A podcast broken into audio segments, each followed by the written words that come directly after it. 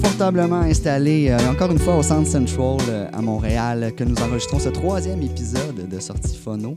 Cette fois-ci, on retourne dans le cadre, Ben, comme on parlait euh, au dernier épisode, le fameux cadre. Il faudrait voir euh, quand Guillaume va écouter ça s'il est d'accord avec Oui, Joël. c'est ça. Donc, on retourne dans un cadre. Mais bon. Alors, le cadre étant euh, tout le monde, tout le monde, euh, collaborateur, chroniqueur et tout, Thierry, Charles-Antoine, Benoît. Bonjour, messieurs. Bonjour. Euh, content de vous retrouver euh, pour ce troisième épisode. Merci. Euh, ça va, Charles-Antoine, pas trop gêné de parler dans le micro? T'as l'air, euh, senti, euh, Écoute, j'ai écouté le premier épisode et je parle beaucoup. un peu trop et je me déplace un peu ailleurs. Écoute, j'étais nerveux là. Je Ben, me- je me écoute. ré- ouais. Gars, Une première fois. c'est ça. Ça va plus comment faire, mieux ça va aller, t'inquiète. ouais. T'inquiète. Ça va bien aller. là. Et comme à chaque épisode, on a un invité. Aujourd'hui avec nous, je vais dire son nom complet, mais je vais pas le dire tout le temps. Relatif, mesdames Ah, et ben, messieurs! tabarouette, tu m'as, tu m'as volé le spot. ben oui, Christophe Charrelatif avec nous. Euh, Alors, euh, bassiste de Mort-Rose Yep, yep, yep. et aussi de Jordan, ou Jordan, comment on dit? euh, Ouais, ouais. Jordan. Jordan, all right, Euh, parfait. on peut référer à lui euh, comme Jordan. C'est pas mal son projet solo. Parfait. Ouais. Excellent. Donc, on va parler plus de Mort-Rose aujourd'hui. Euh, j'ai, euh, on peut parler de tout. De tout, all right. Euh, mais tu fais aussi autre chose. En fait, je suis content de t'avoir avec nous ce soir parce que Oui. euh, le podcast, t'es t'es comme un peu la représentation de l'essence même du podcast. Puis je t'explique pourquoi. Le podcast, il- je l'ai fait avec Ben, on l'a sorti parce que moi, je voulais apprendre et je voulais découvrir. Puis avec toi, j'ai l'impression que je vais faire les deux à soir parce que j'ai déjà découvert euh, un nouveau band parce que je connaissais pas ça. Merci à Charles-Antoine d'avoir euh, soulevé euh, Mort Ouais, J'ai insisté au début de la création euh, pour rencontrer plusieurs artistes, dont toi. Puis je, vais- je- le dire tout de suite. euh, Christophe, à la base, c'est un ami. C'est le, le- vous le connaissez principalement parce que c'est le gars qui reçoit vos disques au 33 tours sur Mont-Royal, à Montréal. Mais c'est un gars, quand j'ai commencé à découvrir le vinyle, euh, qui m'a initié à plusieurs groupes de musique. Et c'est une, une des raisons, à mon avis, pourquoi je suis ici. Il m'a ouvert les yeux sur beaucoup de groupes. Et euh, là, on parle de Montrose, mais j'ai suivi l'évolution du projet. Puis moi, j'ai eu la chance d'aller au lancement, de filmer le lancement, de voir l'évolution. Et j'étais tellement fier. Fait que honnêtement, je suis tellement content que tu, que tu sois là aujourd'hui. Merci les gars. J'ai de- vu ton montage, moi. Oui, ah, Yeah. ben oui. Ah, mais c'est gentil. Il y a justement Jordan aussi. euh, Euh, merci, Charles. C'est vraiment un honneur. Je sais pas si je Puis- mérite toutes ces, euh, Ah, t'inquiète. toutes ces Ben, fleurs, ben oui, mais tu- je, vais les prendre. Je vais les prendre. T'es là à soir, je vais les prendre. On t'égaroche, là. Yes. Euh, Euh, vous allez voir, euh, je sais pas tant d'affaires que ça.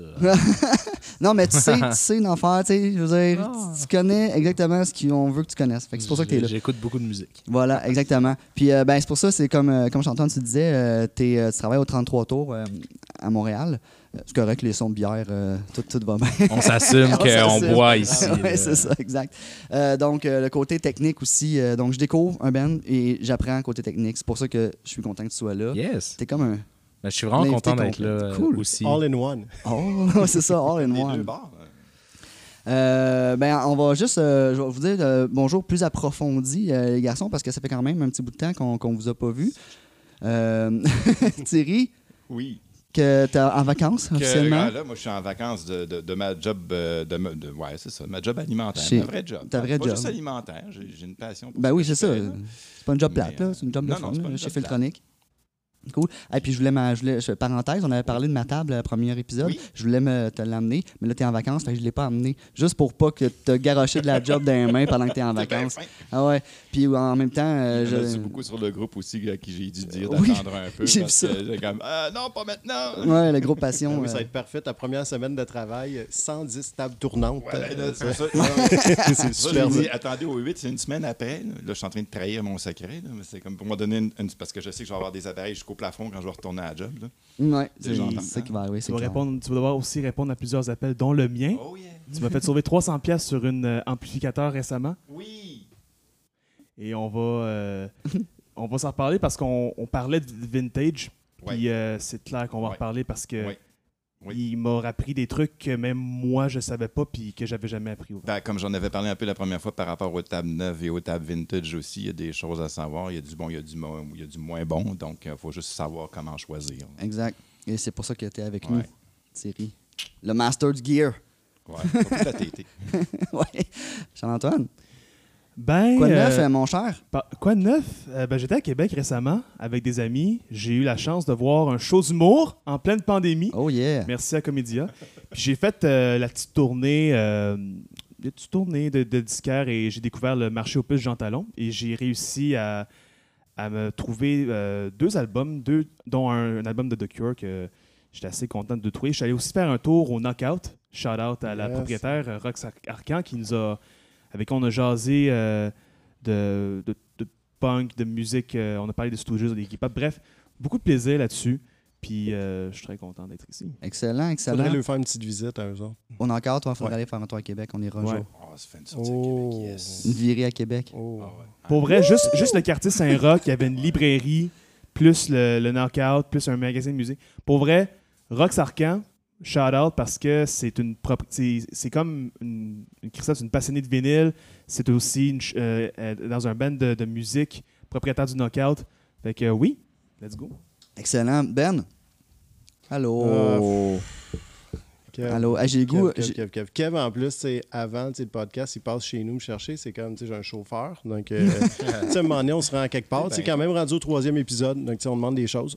Puis, euh, moi, je suis en train de faire des rénovations. Ouais, ça, je Donc, sais. euh, c'est oui, ça. Tu fais de la grosse Donc, réno. euh, c'est dedans. Ouais, c'est pas mal ça que je fais. Donc, euh, je peux pas écouter de disques parce que tout mon stock est chez Kev, comme vous savez. Donc, euh, Ouais, j'ai ces deux disques, tables. puis je les euh, écoute sur YouTube. Donc, euh, c'est ça. J'ai deux excellentes tables chez moi que, dont je me sers pas. J'ai ma vieille, j'ai ma vieille. C'est superbe. Oui, c'est ça, exact. Ces- tables brand new sont chez moi. Mais c'est ça. Donc, euh, je Mais- continue à faire un petit peu de magasinage. Je regarde ce que je vais faire aussi à l'automne avec les, les petits. euh, Ouais, parce coups que qui euh, on reviennent rappelle que primaire. Benoît est prof de musique. euh, Ouais, donc, euh, au ça primaire. aussi, je commence à. Yeah. T'es prof de musique au Je prim- commence. ah, ouais, primaire, primaire, ok. Primaire, ouais. Fait que dans, toi, t'as pas de cours en ligne? Tu es en ligne Non, non, ça, ça va moins bien en ligne. à Ouais, six c'est ça. C'est moins, c'est moins là encore. Là. Ok, Que muter le micro, euh, c'est moins ça aussi. Puis, ok. tout, le, tout le reste, là, tu sais, qui, qui peut moins bien aller. Là. Quand ça pique sur le rouge pendant une pratique de... Ouais, quand il n'y a rien qui te retient. hein. Ouais, c'est ça. Hein, suivre un euh, ouais, timing avec du délai Mais Zoom, non, là, ça va bien. Donc, euh, tout est cool. Je suis vraiment content d'être ici. Puis, je suis vraiment content de, de revenir euh, voir Sean ici. Ben je trouve c'est relax. Puis, c'est un, Un gros merci un, à Sean. un spot incroyable, encore une fois. Donc, Ouais. euh, je sais pas. Accueilli comme des rois. Accueilli comme des rois. Christophe, salut. Yeah. On revient à toi. On va revenir aux autres un peu plus tard. On a euh, les, amis ici autour ont emmené des arrivages, comme tu as fait d'ailleurs. Oui. On va revenir un peu plus tard à tes arrivages. Euh, ben, pas vraiment des arrivages, mais des disques importants pour toi, dans le fond. là. Eux, c'est des arrivages, mais toi, c'est euh, des disques significatifs. Mais avant toute chose, Oui. parlons donc de Mort Rose. Yeah. Montrose, qui est un band, j'ai écouté euh, beaucoup, puis honnêtement, euh, j'ai découvert de quoi que j'aimais bien gros. Euh, j'ai écouté euh, toute votre bandcamp, dans le fond, de- du premier euh, EP, si on peut dire. C'était un 4-5 tonnes. On peut dire ça. Ouais, et jusqu'à l'évolution du deuxième album officiellement sorti, lancé euh, 14 février dernier. Ouais, ouais, tout à fait. À la Saint-Valentin. Ouais. L'album Né pour aimer. Un album qui sonne 60s. Ouais. Ouais. Oui. Je pense que tu te le fais dire souvent, j'imagine. ça Ben, revient euh, constamment, mais c'est voulu, Ouais, right? ben, c'est voulu, ben oui. Forcément, c'est une influence qui est claire, euh, qui est assumée, euh, puis c'est ça. Il y a aussi un truc faut qu'on parle, c'est votre chanteur, ben Alexandre, avait dit, je cite, que c'était un album pour aimer. Ouais, Est-ce ouais, que ouais. tu peux justifier là-dessus? Est-ce que c'est un peu comme Barry, Barry White qui voulait faire de la musique pour faire l'amour? Ben, euh, c'est drôle que tu donnes cet exemple-là, parce que dans notre, la première entrevue ever qu'on a fait euh, en, tant que Montrose à la CISM en 2015, je crois, on avait cité exactement cette quote de Barry White comme euh, motto, comme euh, raison d'être du band. C'est sûr, ça a un petit peu évolué, mais euh, oui, je crois que c'est ça. On n'est pas gêné de dire que on n'écrit que des tunes d'amour, puis notre band est centré autour de ça parce que c'est fun, puis c'est gossant la musique qui se prend trop au sérieux. Puis, euh, Mais c'est centré ça. autour de l'amour, oui. Euh, mais c'est pas. Oh, là, ma bière qui accroche le micro, parfait. Euh, c'est. Le, le thème principal est l'amour, mais vraiment de variations. Il y a Ah, des ouais, variations. tu sais, moi, ma tune Ouais. préférée, c'est You Wish. Là. Puis, cool. euh, tu sais, on sent pas que c'est une tune d'amour, mais on sent clairement que le thème de l'amour est là, pareil, sous une autre forme. Oui, oui, ben ça peut. c'est ça. C'est comme. C'est juste un, un point central. Là, on, on se restreint pas du tout non plus. Là. Comme on est déjà en train de travailler sur un, prochain album, parce qu'en pandémie, on n'a pas eu d'autres choses à faire. Puis euh, ça va être très différent, les thématiques, les sonorités. Euh, c'est ça. Fait que oui, pour notre premier album, ça a été une inspiration. Ça a été comme euh, un- une source d'inspiration. On partait de là pour ériger nos chansons, mais c'est pas une restriction non plus. Mais tu dis très différent parce que ça sera plus le feel 60s qu'il y a encore ou vous gardez un peu Euh, ça? Parce que, différent. Différent Euh, C'est-à-dire, notre- notre- cet album-là, il y a plus un feel comme early 60s, Ouais. euh, Phil Spector, vocal pop un peu.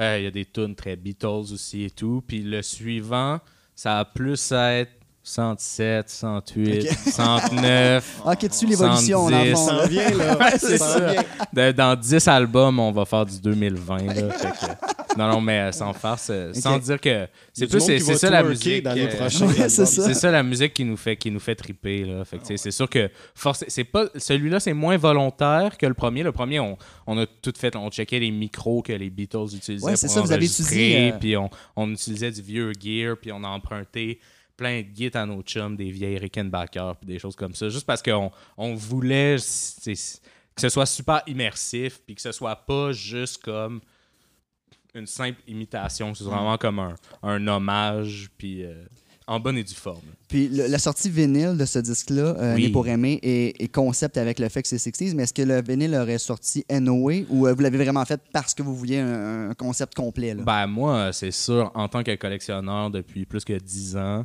euh, il était hors de question que mon album sorte pas en vinyle. c'est comme, on aurait tout fait pour que ça sorte. C'était comme, c'était la principale raison pour laquelle on avait amassé genre un gros fonds de production pour le faire. Euh, au fil de l'année, on a quand même beaucoup... euh, en tout cas, on a eu un certain succès à la radio commerciale puis dans les radios universitaires. Donc, on a pu, on aurait pu se le permettre de toutes les façons de printer des disques. là. C'était comme, c'était un, c'était un must. Mais là, t'avais une bonne plug. euh, Ouais, ouais. C'est C'est ça que j'allais en venir. Ben, Return to. Analog, qui euh, Oui. géré par le propriétaire du 33 Ouais. tours, qui a pressé votre vinyle. Oui. Est-ce que ça arrive régulièrement que des clients viennent te voir en disant Veux-tu signer mon album? Pas vraiment. euh, c'est-à-dire, je crois que. Faites-le, Simon non, mais dans le sens, euh, on a vendu beaucoup, nous, de, de disques par nous-mêmes dans nos shows, etc., euh, sur Internet, au travers de notre, euh, de notre entourage. Mais il faut quand même dire que, tu sais, on n'est pas nécessairement un groupe que break euh, dans, le, dans le mainstream ou même dans le, comme, le second stream, là. On est plutôt encore underground. Fait que c'est comme, non, c'est sûr qu'il n'y a, pas beaucoup de monde, mettons, qui vont acheter l'album juste parce qu'ils ont vu ma face au magasin, puis qu'ils me connaissent, puis que Ben, c'est pas arrivé beaucoup. Si ça peut te rassurer. Ouais, c'est ça. Ben, peut-être tous ceux qui vont écouter, allez l'acheter. Ben vous oui, plaît. clairement, parce que, parce que juste, euh, Ben non, mais- Parce que tu dis que vous avez- comme... vous avez pas breaké dans, dans, dans le mainstream, mais, euh, mais étrangement, vous pourriez facilement, pas étrangement, mais vous pourriez facilement le faire. là. Les chansons sont, ça, ça passerait pop à l'os, je veux dire, ça passerait radio sans problème. là. Je veux dire, ça clash pas du tout avec ce qui passe. Ça clasherait parce que le style est un peu plus niché, mais ça clash pas dans la qualité ni dans le, dans ce qui est dans le produit en fait. Ben, merci, c'est gentil. Puis écoute, Euh, ma mère qui écoute du mainstream a entendu parler de vous. yeah. Puis là, quand j'ai dit que t'étais un de mes amis, elle était comme Ah, c'est bon, mon rose! Fait que là, quand j'ai dit ça que je m'en allais voir enregistrer avec toi, elle était comme Ah, c'est le gars de mon rose! C'est là que. Elle était comme Ah, il veut faire de la musique pour euh, l'amour. Fait que euh, ma mère t'aime, Christophe. Ben, moi aussi, j'aime ta mère, euh, Charles-Antoine. Yes! J'aime tous nos fans. J'aime ta euh, mère. non, mais, je veux dire, euh, les compliments sont retournés, là, euh, comme... euh, c'est fin, mais j'ai- j'aime ça, en tout cas, c'est vraiment des bons amis, puis euh, on s'entend bien, puis souvent, créativement, on s'en va à la même place, fait que... On va les C'est nommer, tes amis, euh, vu que tu en parles. Alexandre Archambault euh, Oui. à la voix, au chant, Julien Contour Oui, euh, au synthétiseur compagnie. et Mark Cool à la batterie. Ah. Mark Cool, qui est clairement pas son vrai nom. Et pourtant, Pour vrai, c'est son C'est vrai un nom? de fun! pourtant, c'est son vrai nom. Non, euh, c'est pas mec cool. c'est Non, c'est cool. Mark Cool, fils de Larry. Donc son père s'appelle Cool. Larry Cool. C'est encore plus cool, Puis, on dirait. euh, Larry ouais, Cool. c'est ça. Il, il- disons qu'il y a des grands souliers à, à porter, puis il le fait à merveille. Hey. C'est un, excellent batteur, un homme d'une rigueur euh, insurmontable, euh, d'une, d'une- en tout cas d'une éthique de travail folle. Euh, c'est un métronome sur deux pattes. J'adore Mark. Puis il a un très bon nom de famille. Ben, on on peut pas, l'aimer avec euh, un cool. tu sais. Il est cool. Il est cool, c'est ça, c'est malade. Même quand cool. c'est monsieur, c'est comme monsieur cool. Ben, non, mais c'est ça. ça, là. En plus, c'est un ingénieur, là. Fait qu'il y a comme tout pour lui. C'est en plus Daddy Cool. Bon, ça, on- T'imagines si c'est- il y a des enfants, ils vont l'appeler Daddy Cool. Ah ouais, Non, mais tu sais, à clinique, là, t'attends ton tour, là. Monsieur Cool. Ouais. C'est moi. C'est lui. C'est nice. Euh, vous avez fait un live session au 180 grammes, j'ai vu ça. euh, Oui, c'est oui. cool. C'est quand est-ce que vous avez enregistré ça? Euh, je m'en souviens plus, il faisait froid, il neigeait. C'était l'hiver. mais euh, oui, en fait, c'est dans le cadre de, des sessions organisées par le, le label Bon Bon Bon, euh, fondé par euh, Alex de Montrose et euh, Tommy Bellil du groupe Chose Sauvage. Euh, ils ont fait un label ensemble, Bon Bon Bon, sur lequel on, on a été le premier artiste signé. Mais il y en a d'autres. Puis euh, on a fait, euh, on est potes quand même avec. ben, Alex, il est pote avec les gens du 180 grammes. Donc, on a organisé juste un, un petit show pour célébrer le lancement du label là-bas. Puis c'était vraiment cool. euh, c'était, ça sonnait bien. euh. Visuellement, c'est cool aussi. Ouais. La vidéo est très cool. Ouais, les gens qui étaient là aussi, c'était tous des amis. Donc, euh, c'était comme, c'était vraiment le fun. Puis la place. faut le dire. Ouais, la On a place est été là, super. Ouais, on a On enregistré été le là dans premier, notre premier premier épisode. là. enregistrement. Puis faut Yes. dire que Chris, c'est le, Ben le oui. gars qui s'est reçu. Puis la bouffe. La bouffe est bonne en tabac. Au 180, ouais. Hein? Tabarouette. Mais en tout cas, oui, euh, c'était vraiment le fun à faire cette session. Mais euh, c'est ça, là, tu sais, je parle du vidéo que vous avez fait, le live session. euh, vous avez eu un super bel exposure euh, Ouais. récemment avec Daniel Grenier qui a fait comme un. Ouais, ouais. C'est cool ça quand même. Il a, il a Ben oui, fait une fun. critique si on veut. Moi, euh, personnellement, j'adore. En plus, Daniel Grenier, j'étais un fan des Chicken Swell depuis la saison 1 à Radio-Canada. Mais c'était une demande? Euh? Avez-vous comme lancé Ben, le je sais de que, le faire, ou, euh? il- en tout cas, on a des, des gens en commun. C'est-à-dire, il, il- il nous connaît par l'entremise de quelqu'un, mais personne lui a demandé de faire ça. C'était de son plein gré. Ben, c'est vraiment cool quand même. C'était son initiative. Moi, j'étais vraiment stoked. Il fait, des, il fait me- des tests, en fait, on va le dire, il fait des tests euh, avec plein de produits Oui, québécois exact. depuis le début de la pandémie, depuis, euh, depuis le début de la, la COVID. Puis, Puis là, nous, un de vos produits. produit C'est ça, exact. Vous étiez un produit, votre disque est un produit. Euh, c'est très non, cool. euh, J'étais honoré. Vous avez été aussi euh, chanson du jour euh, de la disque. Vous avez Ouais. fait des entrevues dans Le Voir en 24 heures. Ben Ouais. me disait dans Le Devoir. Puis honnêtement, je me demande vraiment pourquoi je vous connaissais pas. Parce qu'avec tout ça, puis je suis, je suis Daniel Grenier. J'ai même pas vu passer cette vidéo-là. Fait que je suis comme. Mais il y en avait, il y en avait beaucoup. De Peut-être vidéos. que tu pu en manquer un. Daniel, ouais, il en a euh, fait pas mal, là. Mais si je peux commenter aussi euh, par Oui. rapport à pourquoi tu nous connais pas, ou je veux dire, euh, des artistes underground avec un- une notoriété dans le milieu, avec un succès d'estime auprès des critiques, puis qui break pas, euh, je veux dire, pour même, euh, parce que, en tout cas, au-delà de vraiment le cercle des initiés, il y en a tellement, Ouais. tellement des bons bands. À Montréal, c'est tellement une ville fertile. Genre des artistes incroyables que moi j'admire. Il y en a tellement comme des Nomme-en bands deux. que. Nomme-en deux. Euh, ben là, il y a un band, j'ai checké leur show virtuel tantôt qui s'appelle Population 2, OK. euh, qui est un band à Montréal. Ils viennent de signer sur Castle Face, euh, le label des, des OCs. Ouais. King Gizzard ont fait des euh, releases sur. Ouais, ouais, ouais. Ben c'est ça. Castle Face comme un gros, euh, gros label de comme fuzz, punk, psych, euh, garage. Puis eux, ils font exactement ça. Ils sont écœurants. Euh, L'album est produit par Emmanuel Etier de Chocolat. Holy. Ok. Puis c'est comme euh, ça va être écœurant. J'ai comme j'ai hâte, je suis excité. Je suis un fanboy qui sont ils ont 18 ans, genre, je sais pas, non. Ils sont, sont très jeunes là, Ils sont au moins aussi jeunes que moi, sinon plus. Puis euh, je les adore. Puis sinon un autre band que j'aime beaucoup, FIX, Oh. un autre band euh, psychédélique, euh, jazz rock, FIX? euh, E-F-Y, espace H-E-C-K-S. Ils viennent de sortir leur premier single sur l'étiquette Bon Bon Bon, yeah yeah yeah, on est des label mates. Mais je suis très content, c'est moi qui ai poussé pour qu'on les signe parce qu'ils sont malades. Ils mélangent de jazz rock, psychédélique, euh, easy listening, c'est super feel good, c'est très bon avec un petit bat de la SQDC légal. Puis euh, c'est voilà, deux bands que j'aime vraiment. genre, euh, ouais, c'est ça. C'est pour ça que j'ai précisé. Tu vois, je te l'avais dit, je découvre. Hein, tu vois? Fait que j'ai découvert deux bands, j'ai découvert toi. A découvert que tu consommais du pot? Enfin, pas moi, là. Mais les gens comme lui. Oui. Voyons. Les gens dans son entourage. c'est ça. Puis aussi, euh, allons-y du côté plus euh, technique, euh, Yeah. quand je veux apprendre. Euh, tu travailles au 33 tours. Oui. Euh, Qu'est-ce que tu fais précisément en 33 tours, en fait? Ben, plein- maintenant, plein d'affaires, puisque depuis qu'on est revenu de la pandémie, on a un plus petit effectif et euh, on a beaucoup plus de travail parce qu'on vend maintenant en ligne, ce qu'on ne Ouais. faisait pas avant, parce que ça complique beaucoup certaines choses. Mais principalement, je suis acheteur de disques usagés. OK. Donc, s'il y a quelqu'un qui vient au 33 tours avec un petit sachet de disques à vendre, euh, c'est moi qui évalue, euh, qui grade, euh, qui place un prix, qui met en stock. Donc, ouais. Là, là, grader des disques. Ah. Hey, je veux pas être un porte-étendard de quoi que ce soit en passant. Tout ce qui sera dit est dit en mon nom et en mon nom. Ah seulement. non, clairement. en fait, c'est- c'est- je, je vois ce que j'allais avec ça, c'est parce que tu sais, moi, mettons, là, éventuellement, là, je veux Oui. vendre des disques. Ouais. J'ai aucune fucking idée Ouais. comment grader mes disques. Pour Mhm. vrai, là. Euh, tu sais, oui, je peux y aller à peu près à l'œil, puis tu sais, clairement, là, pour être logique, je vais mettre ça un petit Ouais. peu moins hot que je pense que ça l'est peut-être, question de pas. tu sais. Mais comment tu fais pour grader adéquatement ou euh, accuratement des disques? OK. La première chose qu'il faut savoir, c'est que c'est loin d'être une science exacte. À- au sein même de l'équipe, disons, de Grader au 33 tours, on n'est pas toujours d'accord. Euh, puis euh, après ça, il y a des gens dans d'autres disquaires qui gradent plus sévèrement ou moins sévèrement. Euh, il y a ensuite, il y a bon, euh, l'association grade prix d'un disque. Ça aussi, c'est sujet à un autre débat. Mais strictement parlant, grader un disque ou une pochette, faut voir ça comme une note académique que tu donnes à un objet, un média. Donc, euh, généralement, on entend que Mint, c'est 100%, aucune erreur. Généralement, on parle d'un disque neuf ou d'un disque déballé qui n'a jamais été joué.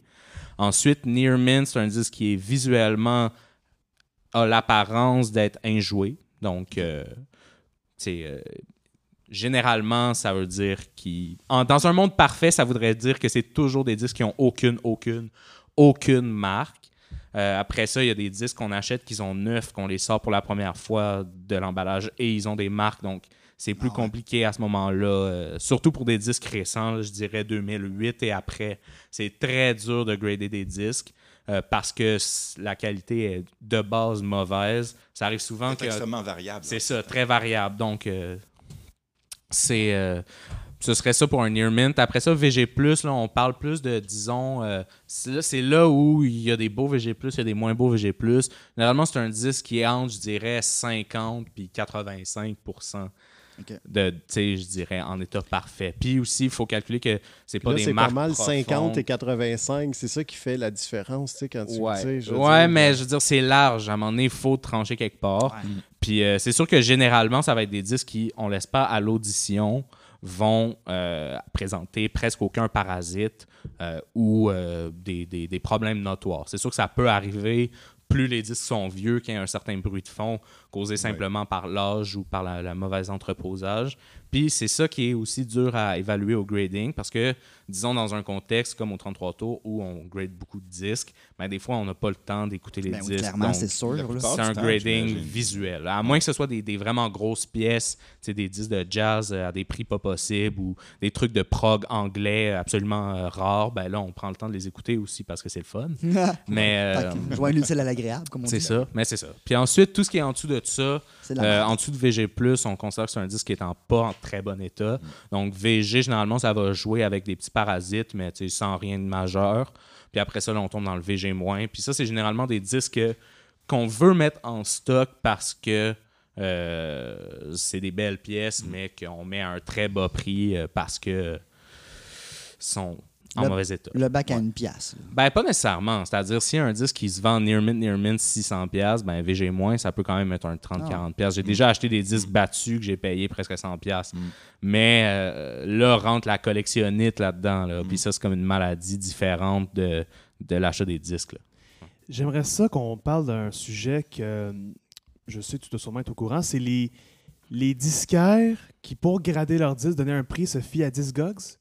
Mhm. Puis tu sais, c'est pas tout le temps fiable sur l'aspect que ils se basent sur les ventes de qu'ils font sur la plateforme, mais si tes prix sont uniquement basés sur des ventes de disques near mint, les, les gens vont peut-être penser que c'est pas ça le bon prix. Puis moi, je préfère plus les, les disquaires, autant comme 33 tours, ou même d'autres disquaires. Ben, nous, on se base sur Discogs. C'est-à-dire, euh, Discogs, si tu sais comment t'en servir, c'est une ressource incroyable qui, oui, peut-être contribue à l'inflation de beaucoup de disques, je suis d'accord, mais contribue aussi à euh, débunker des mythes sur certains autres disques. Ça régularise pas mal le marché. Puis c'est une plateforme qu'il faut savoir utiliser. C'est-à-dire se fier à la médiane sur Discogs, ça, c'est pas un bon Ok, outil. ouais. Ça, ça sert à rien. Dès que tu as un compte sur Discogs, tu peux consulter les ventes réussies sur le site, un peu comme on peut le faire sur eBay via PopPsych. Donc, les ventes réussies sur Discogs, euh, on voit le grade, on Ouais, voit ça. combien de fois ça a vendu dans l'année, à quel prix, à quel grade. Donc, si, exemple, c'est vrai que sur Discogs, il y a beaucoup le phénomène de un disque va vendre le même prix near mint que VG+. Donc, ça arrive souvent qu'un disque, mettons, va vendre une semaine à 50$ near mint, puis la semaine d'avant à 50$ en VG+.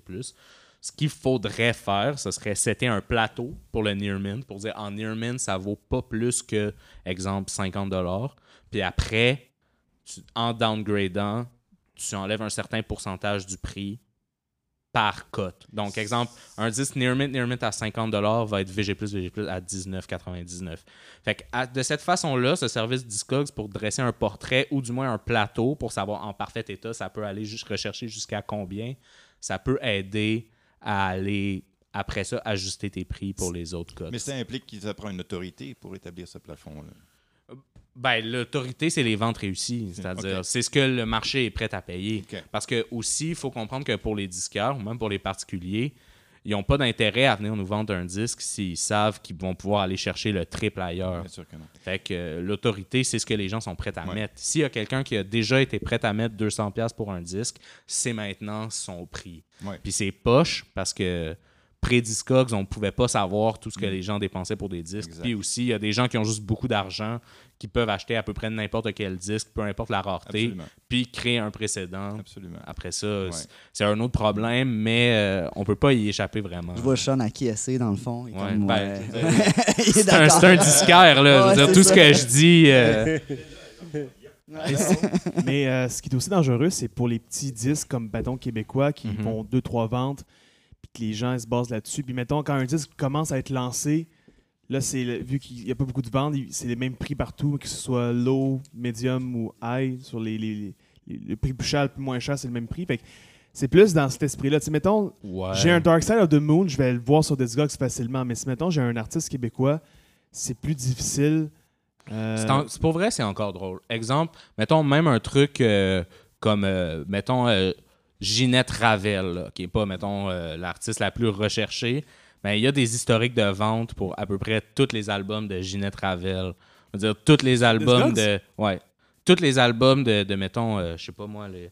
Les pro- les L'infonie, mettons. C'est quand même des disques recherchés internationalement, mais c'est pas non plus le truc le plus connu au monde. Il y a de l'historique de vente. Mais j'avoue, j'ai fait. euh, mon père me, me prêtait, ça, ça prêtait à long terme, sa collection de disques. Puis euh, j'ai fait le tour, j'ai tout mis sur Discogs voir. Puis euh, j'étais surpris de voir des disques. euh, Presque tout est répertorié. Ouais, là. exactement. là, Il y, en, il y a, euh, il y en a des gars, là, un type qui s'appelle Blue Tok Tok, j'ai aucune idée c'est qui, mais toutes les 45 tours québécois rares,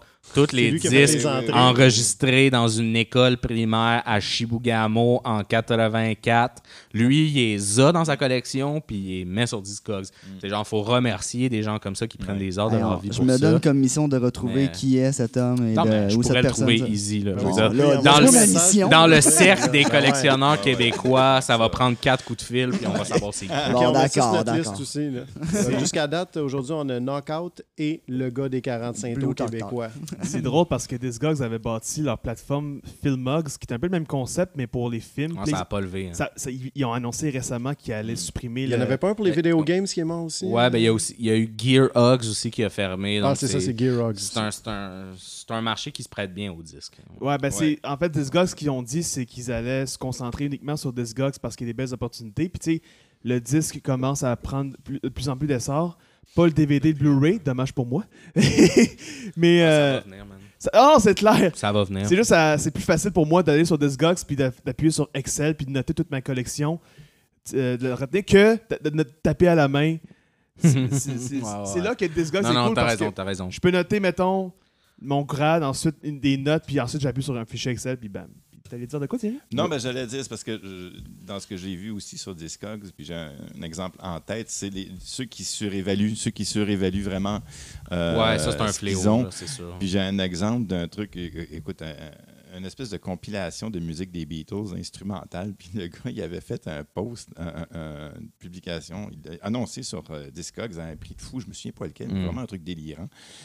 Parce qu'il disait qu'il n'y avait pas de parole sur son exemplaire à lui. C'était un disque instrumental? Ouais, ben, tu sais, euh, il y a beaucoup de gens qui vont Un à pêche hein, sur à- Discogs. Ouais, je, ouais. je veux dire, c'est là aussi, je pense que Mais pour savoir. ils se font éjecter. pour, pour savoir se servir de Discogs, il faut aussi connaître un peu déjà le marché. Il faut Ouais. fréquenter les disquaires, il faut fréquenter les marchés aux puces pour savoir c'est quoi les disques qu'on voit tout le temps, puis c'est quoi les trucs qu'on voit jamais. Ouais. Parce qu'il y en a qui s'essayent de vendre des Céline Dion Greatest Hits à 300$, piastres, Ouais. mais je veux dire, ils n'auront jamais leur argent. Fait que le prix demandé, c'est faut, faut... Puis les cotes aussi, après ça, ça c'est sûr que là, sur Discogs, hein, de toute euh, façon, c'est ouais, Vraiment regarder l'historique. Cool. Merci beaucoup euh, de, de toutes ces informations, euh, mon cher. Euh, Je peux-tu rebondir un peu là-dessus? euh, rebondis là-dessus. Tu ça- partir sur tes trucs à toi? C'est pour ça que tu voulais rebondir? Euh, ben, pas, pas spécialement sur les disques, non, parce que par, par rapport à l'état Ah, ben, des disques, parce que c'est tout, ça, ça rejoint un peu ce que je voulais, on est reparti pour ce dont heures. je voulais parler aujourd'hui.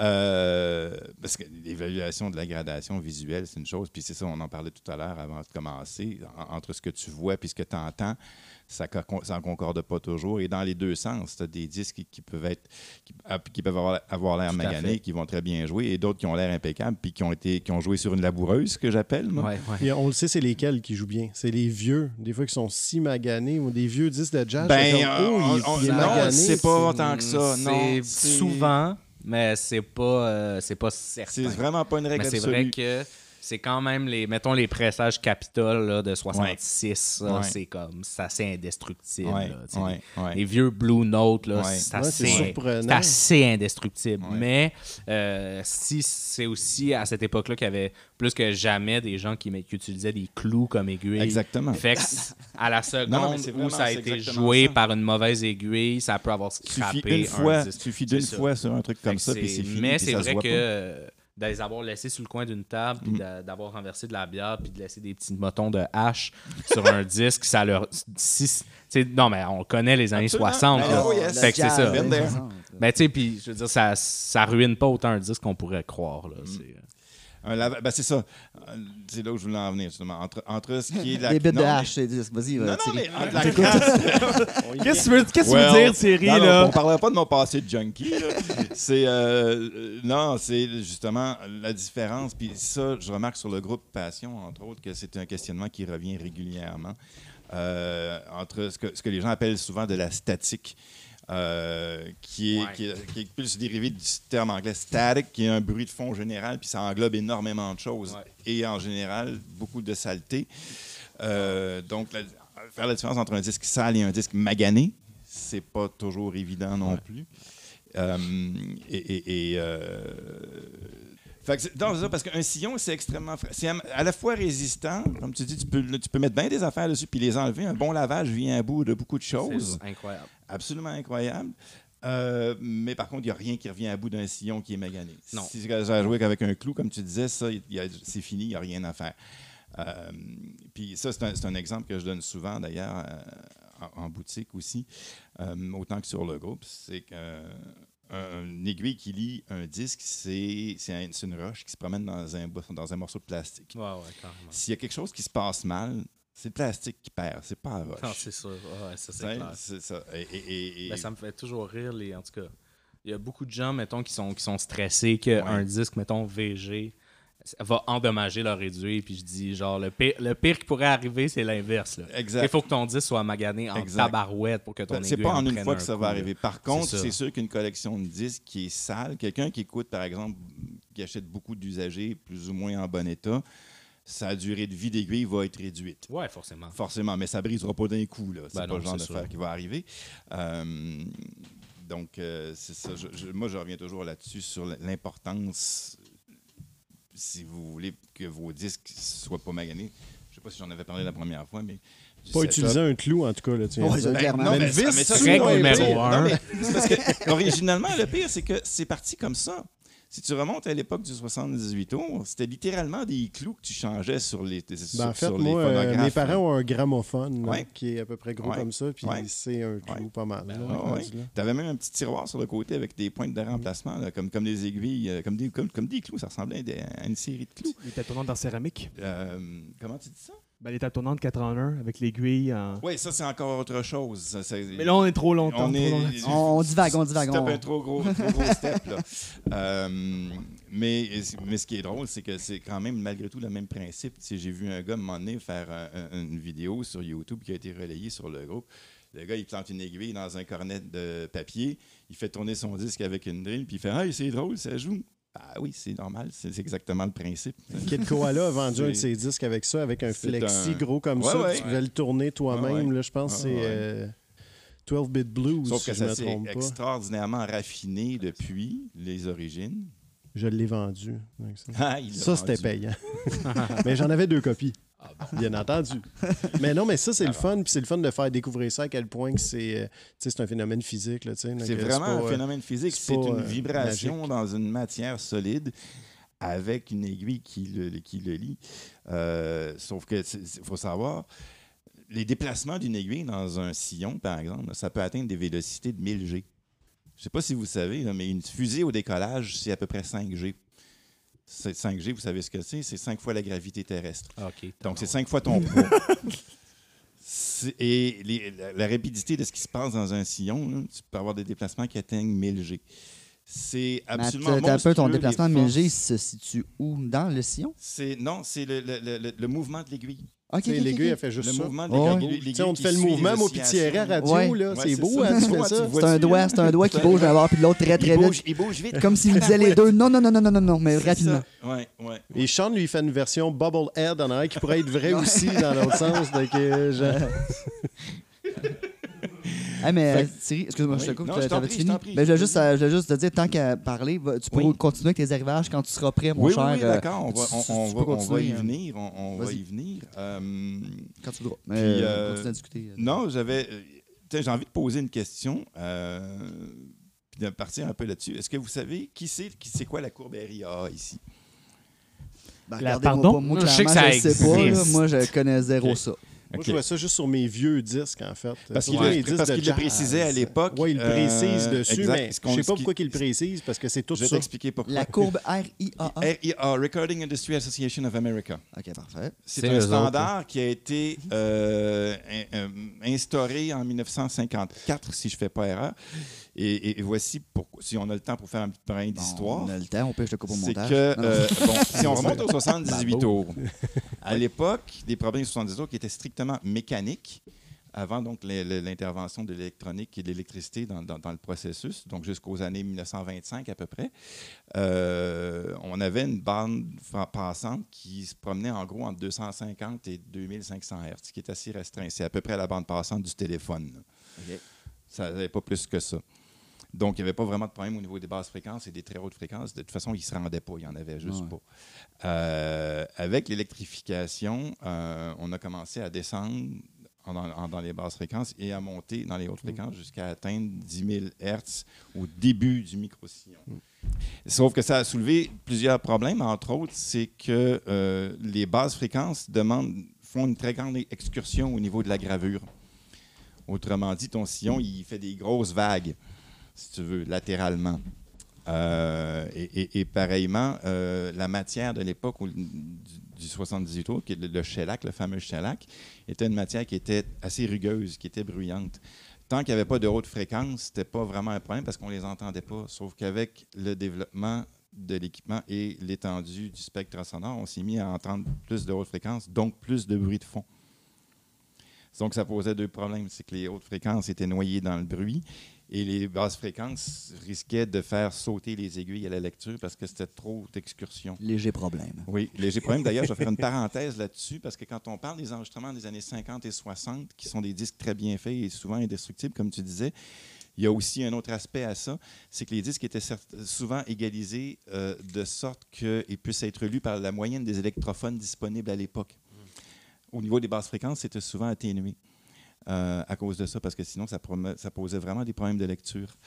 Donc, euh, pour revenir à ce que je disais sur la courbe RIA, ce qui, ce qui a commencé à se faire avec euh, à partir des années, fin des années 20, euh, jusqu'à l'arrivée du micro-sillon, c'est que différentes compagnies de disques avaient, ont installé des courbes d'égalisation, ce qui permettait donc de réduire euh, les basses fréquences à, la gravure et d'augmenter les hautes fréquences. Une espèce de standardisation. C'est une sta- de- Ça s'est pas encore fait encore. Chaque compagnie avait ses standards, avait sa courbe d'égalisation.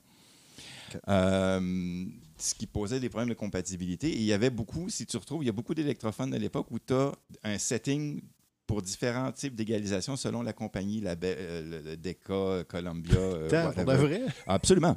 Wow. Oui, oui. Et, donc, à un moment donné, ça devenait ingérable parce que chaque compagnie pouvait décider d'imposer sa courbe d'égalisation, puis euh, ça va même. Parce que la courbe, à l'enregistrement, donc, comme je l'ai dit, il faut l'inverser à la lecture pour rétablir une courbe linéaire. Donc, si tu n'as pas la même courbe à la lecture, ben, tu n'as pas le même. C'est ça, ça devenait ingérable et inutile. Ben, bout du compte, là, dans c'est-à-dire le sens que. je veux C'était nécessaire techniquement, Ouais, mais, mais- c'était inutile dans le sens où c'était juste, c'était la confusion. Exact, c'est ça.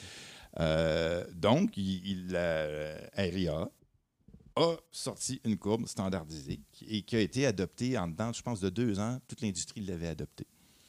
C'est pour ça que pendant ces années-là, les premiers- jusqu'à la fin des années 60, je pense à peu près, marqué sur les tous disques étaient précisés En bas. RIA. Ouais. Parce que ça voulait dire c'est la courbe standardisée, tu n'as plus besoin de te casser la noix à essayer de trouver le bon setting si tu as encore un vieil électrophone qui, a- Mhm. qui en a. là. Et c'est pour ça qu'une entrée phono n'est pas une entrée comme les autres sur un amplificateur, par exemple. Parce que les on- une entrée ligne normale n'a pas de courbe d'égalisation particulière, c'est flat. Alors qu'une entrée phono, un, préamplificateur phono, dans tous les cas, que ce soit dans un intégré, dans un, un- un module séparé, ça, peu importe, il y a, il y a deux, il y a deux fonctions. C'est d'augmenter le niveau de signal qui est à peu près dix fois plus faible qu'une entrée ligne normale. Par exemple, la sortie d'un CD. Euh, CD, j'ai-tu dit CD? Y encore? Vous savez ce que c'est un CD, hein? Ouais, ouais. Oui, t'as dit CD, là. mais c'est correct. Je suis On... dans vieille patente à 98, fa- là, je sais ça pas. vieille Fallait pas que tu le affaire-là. relèves, fait que tu continues. J'en ai quelques-uns, moi, à la maison, Euh, comme souvent. Donc, augmenter le niveau de signal et, et- et recréer et re- replacer la courbe euh, d'égalisation. Parce que sinon, tu vas juste avoir un filet de son, ça ne sera pas le fun. C'est- ça la, la fameuse courbe RIA. Euh, Mais là, c'est une, dans le fond, un RIA, c'est c'est comme une gang de personnes qui se sont dit nous, on va faire ça. C'est des ingénieurs, c'est une association d'ingénieurs euh, de, de- de l'industrie de l'enregistrement américaine. Oui, tu allais dire? Ah, rien, non. Ah, je pensais, me OK. juste- s'essuyaient. Tête. Euh, donc, euh, et, et pourquoi ça s'est standardisé? Pourquoi c'est américain? On- je- je- honnêtement, je n'irai pas par là parce que je- il- plusieurs compagnies travaillaient là-dessus. Pourquoi c'est eux qui sont arrivés avec la courbe standardisée? Honnêtement, je ne pourrais pas dire. Puis ça, euh, eux sont pas affiliés avec aucune compagnie Non. quelconque. C'est vraiment Non, c'est indépendant. C'est complètement indépendant. Mais ça a été accepté par tous. Absolument. Donc, c'était assez, c'était assez euh, accurate et. euh, Exact. C'était dans le temps qu'on écoutait la science. Oui. Oui, oui, tout à fait. Ben écoute, Thierry, euh, si tu veux continuer avec tes arrivages, Ben, euh, sinon, les arrivages, euh, ben, écoute, moi, j'ai pas grand. C'est pas une grosse nouveauté. Je sais que tu avais dit juste un. Ouais, c'est Ouais, dans on avait dit juste un. là, je te vois avec trois, mais je te laisse Ouais, aller. ben là, je te fais que Je l'ai confiance. acheté tout à l'heure parce que bon, c'est un, un vieux classique puis ça me le prenait. Euh, Cluster et Eno, le band euh, allemand avec euh, Eno, un disque magnifique que j'ai découvert récemment, que j'ai fait venir de Amsterdam. Euh, et, et- et ma foi, euh, c'est la ville des canaux. euh, je ne sais pas s'il est tombé dans l'eau avant de prendre l'avion, mais celui-là, il, là, la est curvé, hein? Ah, il est bien, il est bien arrangé. Hein, fait que vous le verrez peut-être pas. Ah, barouette. Mais Ça, ça, c'est VG moins. j'ai déballé le disque. Le disque est beau. Le- et la miracle, c'est ça, c'est que ben, moi, j'ai une machine à laver les disques, une VPI, euh, qui est très efficace, une machine à succion.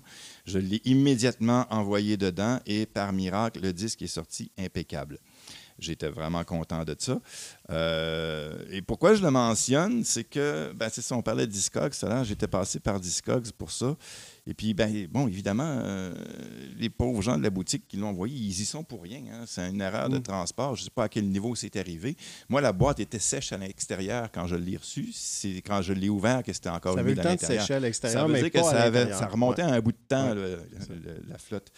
Euh, et, c'est toujours dommage, faut toujours faire attention. Et c'est intéressant, dans ce cas-ci, c'est pas encore réglé, mais c'est en voie d'être réglé. Euh, ces gens-là ont des assurances. hein. Donc, euh, je suis en négociation pour euh, régler la situation.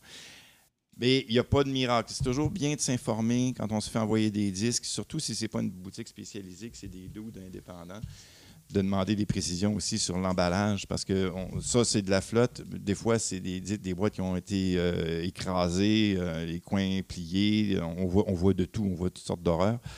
Euh, et oui, normalement, les gens devraient faire attention, devraient savoir comment emballer et expédier un disque.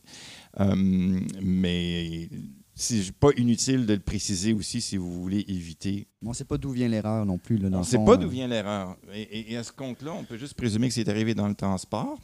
Euh, mais c'est ça, c'est pour ça que je reviens au fait que les gens comme des boutiques, eux autres, normalement, ils ont des assurances, puis Ouais. ils peuvent backer ce genre de- d'accident-là.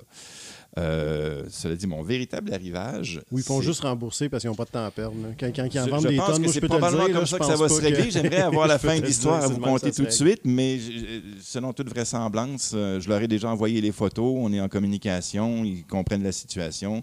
Il n'y a pas encore de règlement, mais je ne suis pas trop, trop inquiet. Euh, L'autre arrivage, ben, c'est pas une nouveauté, mais moi, c'est un band que j'aime tellement. La première fois, j'ai parlé de, de Drones, euh, qui, qui avait- est devenu euh, Tropical Foxstorm. Euh, les autres, ils ont choisi un nom qu'on peut pas dire à la radio commerciale. hein. C'est euh, assez clair. C'est Tropical Fuck Storm. Foxstorm. Foxstorm. Ouais. ok. Je, je suis pas sûr comment je le traduirais. là. Une tempête de obligé, fourrage hein. tropical. Trop tard.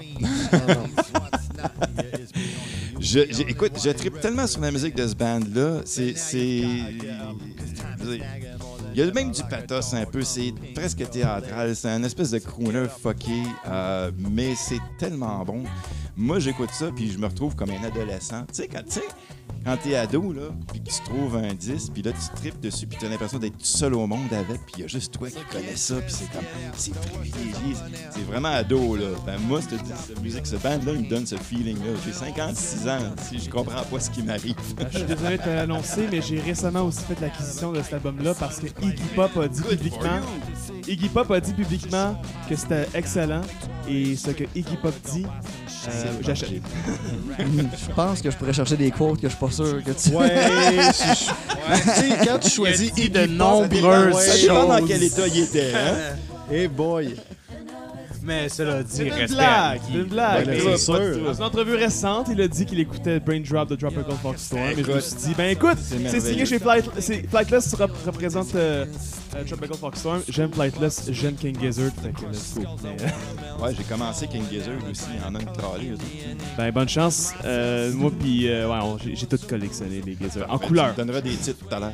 Ah ben Il y, en a des, il y en a des très bons quand même. Ils sont tous différents. Ah, Moi, ce que lui que j'ai, c'est parce que je l'ai aimé, je l'ai écouté, puis je- j'étais allé me le chercher. Ils sont- bons, tous mais- très différents. Fait que, Il y en a des pas mal bons. Ils sont Ouais, tous différents. ouais, ouais. Il y en a pas un qui se ressemble.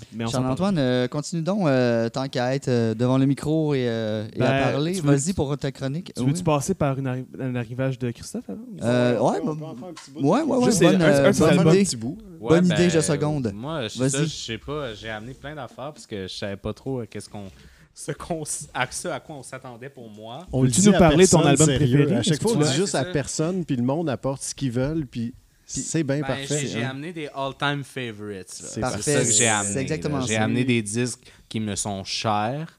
Puis je sais pas combien je vais pouvoir en présenter. Fait que je vais essayer d'aller avec mes, mes préférés préférés euh, d'abord. C'est-tu de feel good music? Euh, vais- C'est pas du tout de la feel good music, mais c'est des bons disques. Alors, le premier disque que j'ai amené, euh, c'est un album qui s'appelle Give Me Take You par un, un Anglais qui s'appelle Duncan Brown, qui, était, qui, été- qui était signé sur Immediate, l'étiquette de Andrew, Lo- Andrew Loog Oldham, le manager des, euh, des Stones, entre autres, euh, en tout cas, et de plein d'autres mondes. Puis c'est un genre de disque euh, de folk avec des arrangements baroques, un peu pastoral. C'est très sentimental, c'est arrangé avec tellement de goût et de délicatesse. Il y a des, des arrangements pour hautbois qui sont formidables, des clavecins. Moi, je suis un gros vendu du clavecin. Euh, Fan de classe. non, mais utiliser comme ça, là, c'est comme c'est garni. C'est, c'est- si vous aimez les trucs médiévaux, c'est quand même, c'est vraiment écœurant. là. Puis les paroles sont belles, c'est onirique. C'est comme c'est un disque absolument magnifique. C'est un- il a fait un autre album, euh, je crois, un petit peu plus tard, genre dans le milieu des années 70, qui est pas aussi bon. Mais celui-là, c'est un, c'est un disque qui fait pleurer du début à la fin. Là, Euh, là j'ai un blanc sur l'année, je dirais 68 là, de mémoire. Si, si, si, si- si j'ai un doute sur une année, c'est 68. Tout ce que j'aime est sorti euh, en cette année-là. Siri veut le voir, je pense. Ouais, ben oui, je peux, je peux le passer. T'as rendu? là. Oh, on va faire la, la chaîne. Rare, là, donc, euh, Oh, OK. Ouais, c'est ça. je le précise, je me suis pas gêné d'amener des grosses pièces. OK. Mais en tout cas, c'est le premier. Je sais pas si on en fait un, on en fait d'autres ou. euh, Bon, oui, vas-y, vas-y. Ouais, ok, on- bon, ouais, c'est écoute, ça. Est-ce que tu Oh, ouais, peux non, on nous est parti, parler là. de ton amour pour l'album Friends des Beach Boys? Ben là, ça me fait plaisir d'en parler. Je l'ai Bah- pas amené parce que, je veux dire, j'ai essayé d'amener des trucs un petit peu plus Je l'ai- obscurs. J'ai failli l'apporter parce que je l'ai trouvé chez Musique Cité à Sherbrooke. Ben, Troisième bravo. place qu'il faut faire. Faut faire. Sherbrooke, il y a des esti- beaux C'est déjà disquaires dans notre là-bas, liste. là. Sherbrooke, là, la tournée des disquaires, c'est malade. Très le fun. Faudrait que je vous y Ouais. amène, là. Euh, mais euh, j'ai trouvé un reissue de 79 de Friends et je l'ai pris parce que deux raisons. C'est ton album préféré, à ce Oui. qui paraît. Et c'est aussi l'album préféré de Brian Wilson. Oui. Et c'était excellent. C'était pas ce que je m'attendais, c'était plus deep, mais Oui. j'ai adoré la production. C'est malade. Moi, c'est vraiment. C'est de un, parce que moi, bon, faut savoir, les Beach Boys, c'est mon groupe préféré absolu au monde. Je considère que même s'ils ont un succès phénoménal, c'est un des groupes les moins bien catchés par une Ouais. majorité de gens. Puis on s'attarde à une période qui est très cool, mais euh, ils ont tellement de pépites cachées dans leur catalogue et dans le catalogue connexe. euh, des trucs reliés aux Beach Boys, en tout cas. C'est quoi l'album? Répète-moi Euh, mais l'album, c'est Friends, l'album de Friends, 68, justement. 68 Euh, 69 68. 68. Puis, euh, J'aime la confiance avec ouais. laquelle t'as Non, non, répondu. oui, oui, 68. absolument. Non, absolument, absolument. J'adore ce disque-là. C'est un très court album. Ça dure 28 minutes, genre. Euh, c'est c'est le premier album qui est enregistré dans le home studio de Brian Wilson. Un des premiers albums enregistrés dans un home studio, point. Et ça s'entend. C'est un album qui est chaleureux, qui Exact. parle de famille, qui parle de de- de- de- d'être bien en dessous d'un arbre, de manger des pommes. Euh, Il y a une track qui s'appelle Busy Doing Nothing où Brian Wilson il raconte à quelqu'un comment se rendre chez eux, mais il donne les directions. Genre là, tu vas prendre la petite rue, à un moment donné, il va avoir un petit pont de bois, là, tu vas tourner à gauche. Tu sais, il raconte ça, puis c'est comme, c'est tellement touchant. Je veux dire, euh, les arrangements sont fins. Euh, C'est un album qui est facile à trouver, ça? Ou c'est un album... Non. Non, ça. les albums des Beach Boys en général, même si on peut croire qu'ils ont eu un certain succès, c'est surtout des comme des compilations qui ont beaucoup vendu ici en tout cas. Euh, les albums studio, surtout après 65, commencent à être vachement difficiles à trouver. Euh, bon, moi je les ai tous. Parenthèse, euh, là, mettons, là, je viens de penser à quoi, là, toi, là, qui reçoit tous ces vinyles-là au Oui. 33 tours, j'imagine que c'est comme, holy shit, ça, on a ça, je vais le garder, là, puis Je ne parlerai qu'en la présence de mon avocat. on le Non, fait mais, tout. euh, oui, sujet oui, tabou sur Passion. J'achète, euh, j'achète beaucoup de disques. Moi, regarde, ceux là qui disent que c'est un sujet tabou, le nombre de beaux disques qu'on n'achète pas, puis que vous, vous achetez, on peut bien en pogner quelques-uns pour nous. Ben, c'est sûr, Ouais, veux dire, sûr. Point Tout- barre. tous les Il métiers ont, pas- ont leur y a rien à avantage. dire, là. mettons, c'est quoi, là? Genre, la personne qui travaille dans un fromager a le premier choix sur les fromages. Ah oui. y a un avantage travailler. non, mais c'est pas, c'est pas, c'est pas juste la question d'un avantage, c'est qu'on est des clients aussi. C'est-à-dire, euh, j'ai payé mes disques, là. Exact, c'est juste que tu as l'avantage d'avoir le first Il y a des sur, euh, clients qui ont autant de rabais ou presque moi dans le magasin. Là, on est généreux avec les rabais là, pour les clients. Là. ah ouais. Fait que c'est comme là, là si vous écoutez ça, genre de Club Passion disque numéro 1, c'est le temps de plus se choquer par rapport à ça. voilà, Merci. Je suis bien d'accord. le message est passé. Mais pour revenir à Friends, c'est ouais. vraiment bon. Puis euh, merci de l'avoir amené. C'est mon album préféré au monde. Il me fait oui, il va sentir falloir que bien. j'achète ça. J'ai acheté Puis, les euh, rééditions Analog Prod. euh, Ouais, ouais. Ben, tu sais, mettons, qui c'est sonnent comme la bombe, tout mais Ils n'ont pas fait ça encore. faudrait qu'ils fassent ça. Ben, c'est comme. C'est un peu lo-fi, mais ça sonne bien. Mais c'est c'est lo-fi dans l'esprit, c'est minimal. Euh, je veux dire, mais s'il y a encore des musiciens formidables de la Wrecking Crew qui jouent dessus, mais c'est- en tout cas, J'ai une dernière question sur Friends. oui. Ton pressage vient de quel pays? Moi, j'ai un original US. OK. Ouais. Est-ce que tu as déjà testé les pressages canadiens? Euh, oui, pour certains, j'ai les deux. OK. euh, Friends, moi, j'ai trouvé que le reissue sonnait bien. Ouais. Ben, je veux dire, c'est un, c'est un album qui sonne bien à la base. Je veux dire, OK, ouais. Il y a bien des albums qui sonnent juste bien, puis même si le pressage est bon ou moins bon, si ça sonne. Tu sais, Rumors de Fleetwood Mac, ça va toujours sonner. Mm. La coche, tu sais, Asia de Steely Dan, ça va toujours sonner. La coche, parce que ça sonne bien. Puis je veux dire, quand il y a un souci de production, même Ouais, le pire ça, pressage va, ça, là, là. donné. Ah ouais. Je veux dire, je trouve que euh, quand on parle souvent, je fais une autre parenthèse, là, au pire, ça sera coupé, là, mais souvent, je trouve que dans le débat des pressages, on oublie que avant d'avoir un pressage, il y a un studio qui a enregistré Oh. ça quelque part. Oh yes. Mettons, ça m'est déjà arrivé que quelqu'un me ramène un disque de Velvet Underground parce qu'il y avait de la distorsion. Puis je suis comme, clairement, tu savais pas ce que tu achetais. Là. Je veux dire, c'est un peu absurde. Je veux dire, Ouais. Ça sonne pas Ouais. bien, ça sonnera jamais bien. Surtout le premier. Ça a été enregistré avec des patates. C'est formidable. J'ai Ouais, ouais, toutes les Velvet. Underground. C'est un groupe. Ben, juste Andy Warhol qui produit l'album, qui n'a aucune expérience, mais il s'est dit Ouais, non, mais puis au final, il a, il a bien fait C'est de ça qui est suivre son cool. instinct. C'est ça qui est beau, c'est ce côté déformé. Mais, Mais, euh, Vas-y, présente-nous un autre que je vais- album je vais aller euh, avec un avant autre, qu'on passe à une chronique. euh, Celui-là, c'est un vulgaire reshoot, mais c'est un autre de mes albums préf au monde. Euh, c'est un groupe, peut-être one-man band, dur à dire, de Californie, euh, fondé par Michael Lloyd, euh, qui est principalement connu pour être dans le West Coast Pop Art Experimental Band. C'est son projet solo. Il avait 18 ans quand il a enregistré ça. C'est un album de pop psych absolument divin, super énergique, très créatif, des bonnes lignes de bass, des gros tones, des effets sonores surprenants, des arrangements luxurieux et comme je dis, beaucoup d'instinct, beaucoup de créativité. Puis, euh, je veux dire, c'est un scene kid. Là. Michael Lloyd a participé à plein d'autres affaires. Il y a des liner notes du producteur Kim Fowley euh, et euh, qui a d'ailleurs produit cet album-là. Et donc, euh, voilà, c'était un, un- un de mes disques préférés. J'adore la pochette qui est, qui est clairement, on sait pas laquelle prendre, on va mettre les Ouais, cartes. exact. Mais c'est un, un disque très obscur malgré qu'il soit sorti sur Sidewalk aux États-Unis, Capitol au Canada.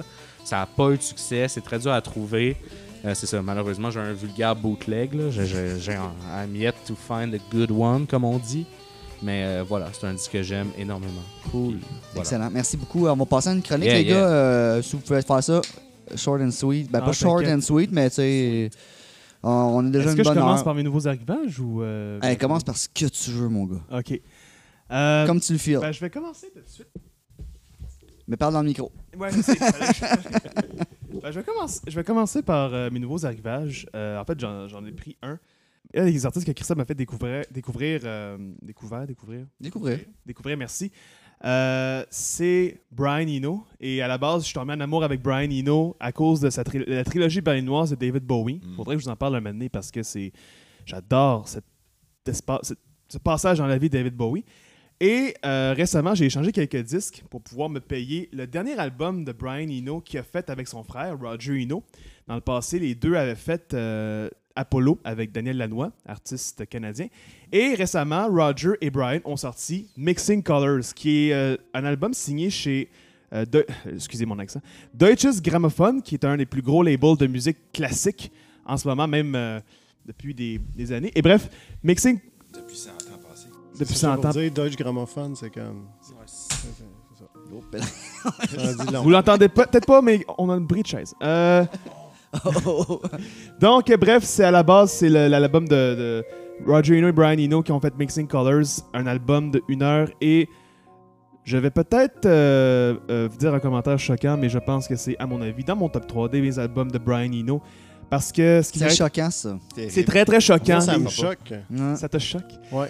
On Euh, s'en parlera. ben d'ailleurs, je vais faire une interruption. As-tu écouté l'album que je t'ai donné au premier épisode, Number One in Heaven de Oh, Sparks? là, t'écoutes-tu le début, ce qu'on s'est dit? J'ai pas de table tournante. Là, Ah, Là, c'est- tu vas me demander ça euh, à ce moment. Là, je sais pas quoi dire avec les travaux, là, mais disons fin novembre. ok, fin ouais. novembre, d'accord, j'en prends note. Fin Il va avoir le novembre, temps de t'en reparler. Il aime beaucoup cet album-là.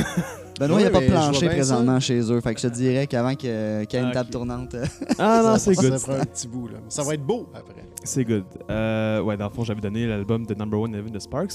Fait que bref, euh, Mixing Colors, un album magnifique euh, avec une grande fluidité où on. Je pense très sincèrement qu'on pourrait facilement tran- transformer. cette- si on transformait ces, ces chansons-là en musique pop, ça ferait d'excellentes euh, bangers comparé à certains albums de Ino qui sont, euh, qui sont beaucoup plus in- instrumentales. Euh, non, expérimentales. Christophe, t'as pas l'air d'accord? Euh, non, mais je trouve que c'est c'est une tech intéressante. Je, mettons, c'est tellement abstrait que j'aurais pas eu l'idée de comme les transformer en chansons pop, mais je Ben, comprends l'attrait. Je trouve que c'est c'est abstrait, oui, mais c'est pas autant abstrait que d'autres albums. Non, c'est clair, c'est clair. Ça, c'était dans mes nouveaux arrivages et avoir su que, que, qu'il serait ramené un Ino, j'aurais euh, d'autres choses. Euh, les gars, Oui, j'avais envie de vous parler d'un sujet. Euh, en ça fait, tombe- tombe bien. ça tombe bien. Euh, en fait, euh, ma chronique, c'est plus une discussion. Je vous explique le contexte. Euh, je suis content. En plus, on a un, un employé disquaire et on est dans un disquaire. Euh, récemment, hey, incroyable, Taylor Swift a lancé son album Folklore, avec qui notamment elle a travaillé avec des gars de, de- de National, notamment le chanteur. Et pour célébrer l'occasion, elle a sorti, avec son label, huit pressages vinyles de couleurs différents. Donc attention, huit pressages de couleurs plus un noir, donc neuf. Et elle a sorti euh, des singles euh, en 45 tours, donc 7 pouces, 12 pouces et CD. Huit pressages de couleurs différents avec euh, un cover différent et la, la couleur différente. Même tracklist. En tant que collectionneur, je vais vous avouer que moi, j'adore les albums de couleurs. J'adore Track Down sur ça. Mais je voulais Il savoir. faut que tu adores Taylor Swift aussi. Ouais, Ça, mais- ça, c'est peut-être le mais plus c'est gros problème fans, des hein. Mais c'est ça, parce que ouais. les fans, en ce moment, ils ont dépensé 250$ pièces et plus pour acheter toutes les variantes parce qu'ils aiment ça. Et souvent, la seule excuse, parce que je suis abonné avec un groupe euh, de vinyle, la seule excuse, c'est souvent, il y a des fans qui sont. ben, il y a quelques fans qui ont témoigné qui sont pas grands fans de Taylor Swift, mais parce que des gars de Nationals ont travaillé sur certaines chansons, ils ont tout acheté. Donc, j'aimerais savoir, les gars, votre opinion là-dessus. Qu'est-ce que vous en pensez de- des huit pressages de couleurs différentes? Ben, tu sais, en même temps, je veux Il y dire. a plusieurs affaires. Ouais, ben, tu sais, il y a des pour Ouais, et je des vais vous contre. dire, Men mais- I Trust en ont déjà fait, je pense, 10. Ben, c'est ça que tu disais au premier Ouais, épisode. parce qu'ils ont été épuisés tout de suite. exactement. Sean, je sais, dire, Sean? mais- Sean, il voudrait dire de quoi, je pense? Ah, regarde, viens, viens pas prendre le micro à Ben, euh, Sean. Juste pour te dire, les groupes de straight edge, euh, c'est bien connu qu'il y en a des gros pressages. Des gros, ils ont beaucoup de pressages Oh, différents. c'est Ah ouais? quoi le. Mongol. Sean, toi, tu sais, c'est quoi, c'est quoi le. Le, le split edge? entre Get Up Kids puis je sais pas trop qui, tu sais, avec la fourchette Rusty Fork, là? Euh, Swing Kids? Non. Non, euh, Get Up Kids Ouais. avec. euh, c'est un petit 7 pouces, je pense qu'il a été refait 22 fois. Où, euh, tu sais, il y en a un parfait, il y en a un paquet, là, tu sais, Ben, c'est fait. Il y a on tellement de pressing. là, Comme c'est en avec. Christophe, c'est que plusieurs albums vont être épuisés et ressortir dans notre pressage. Là, ils sortent en Ouais. même temps. Ben, Il y a un gros coup marketing derrière. c'est mais c'est clairement marketing. C'est Taylor juste Swift, là. là. Ah ouais. Ouais, mais en même temps, c'est Taylor Swift. Tu sais, un groupe que t'aimes beaucoup, euh, Arcade Fire, Everything Now, quand l'album est sorti, Ouais, il y a eu genre 26 variations de Ah pochettes avec pas, des là. langues Ouais. différentes. Ouais. Ça servait à rien. Puis il en reste tout. beaucoup dans les C'est bacs. comme, ouais, puis je veux dire, euh, je pense que c'est. Ça force personne à toutes les acheter. là. Je veux dire, si t'aimes mieux le bleu, t'achètes le bleu. Puis je veux dire, je- Mais Ouais, c'est Ouais, ça. Personnellement, j'ai- je suis aucunement choqué par ça. là. Je veux dire, l'album, il, est- il est bien correct en ouais. plus. Fait que. Mais tu sais, ça peut faire vendre des vinyles en même temps, go. Puis je pense qu'il y a beaucoup de gens aussi, tu sais, c'est des fans de Taylor Swift qui sont plus jeunes aussi, pour qui c'est comme acheter de la merch. là, je veux dire. Ouais, c'est. Pour qui parce acheter que un disque, c'est c'est même sur son site, c'est classé sous merch. Ils vont l'acheter puis ils vont mettre dans un cadre. C'est ça, fait que c'est comme moi, euh, tant mieux. là. C'est drôle parce que là, on a, on a vraiment, j'ai vraiment, on a vraiment l'impression de, de, de tout s'entendre là-dessus. Sauf que de plus en plus, je vois le, le- le gros débat entre les disques de couleur et les disques de vinyle noir. Un débat que je, je, je, je trouve un peu bizarre parce que c'est la même matière du PVC et je sais que Thierry va pas intervenir là-dedans. Mais c'est parce que le, le pigment, pourquoi le pigment noir a été choisi au départ, c'est que ça, ça permettait d'avoir un- un- une matière plus homogène et plus silencieuse. Euh, ce qui n'était pas le cas avec les, les vinyles, les PVC euh, colorés, mais ça s'est beaucoup amélioré avec les années. Et aujourd'hui, franchement, ça fait pas de- tellement une grosse différence dans la mesure où euh, il y a bien des vinyles noirs ordinaires qui sont plus brillants que bien des vinyles Mm. colorés. Il n'y avait pas les Classic Records aussi qui étaient clear tout le temps. Ils sont mis à Classic faire Records un a fait paquet. des là, clear aussi, clear absolument, à fond, là. absolument. Puis j'ai rien à dire contre ça. En fait, moi, je, moi, préfère les noirs pour une raison très simple, c'est qu'on voit ce qui se passe sur le disque. Ouais, c'est plus beau. C'est puis c'est plus beau. Moi, je suis très classique. Fait que tu vois le disque, tu vois le sillon. S'il y a une chenoute dessus, ta voix. Si tu as besoin d'aller gratter une petite merde qui s'est poignée dedans, ta voix.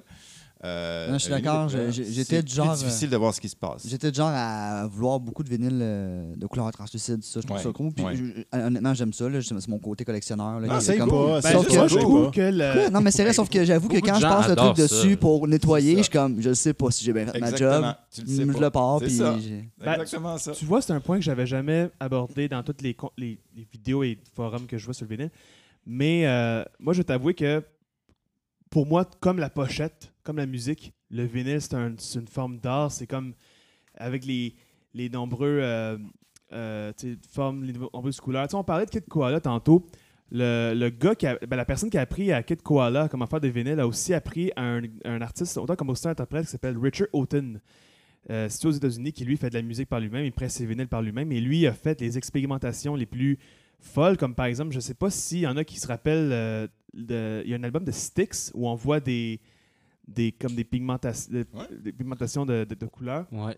Bref, c'est un album, c'est comme la, la- la soundtrack de Superman 2. On voyait des, des- le signe de Superman dans le vinyle. C'est des expérimentations comme ça que moi, après, en tant que, que, que- que- que consommateur, je me dis crime, c'est cool. C'est un peu comme euh, Flightless Records avec euh, euh, les King Gizzard qui sortent des, des, des pressages limités avec euh, un design très particulier, des, des splatters, des touches de couleurs. Il y en a même qui ont mis des, des cendres dans un vinyle, d'autres ont mis des, des lu- des lumières dans un vinyle. Bon, la Mm. qualité sonore. Donc, du sang, Ouais, des ouais. Flaming Lips. Ouais, euh, Les ouais, Flaming les, Lips. les Perfect Il y en a- Pussy. il y en a juste au début des années 80, il y avait Split Ends qui avait sorti. Ouais, les- c'est la même chose que c'est comme les sticks. De, euh, de gravure ouais, laser. c'est- c'est courant. C'est Ben, ouais. Mais à l'époque, c'était ça C'est ça, il n'y a pas beaucoup de gens qui Ouais. l'ont fait, mais Ouais. c'est ça, les gros exemples, c'est le Styx, euh, Ouais. quelque chose theater, là, je me souviens plus du Ben, nom de l'album. C'est drôle parce que, Puis euh, Split euh, Ends. parlant de, de True Colors de Split Ends, ils ont annoncé récemment un reissue Ouais. avec des, co- des covers différents. Ouais. Puis là, je pensais à un autre. Euh, Simonac. Je pensais, je pensais à un, un autre. euh, J'ai complètement oublié. Hey, mais c'est pas grave. Veux juste Finalement, il va en avoir du montage. hein.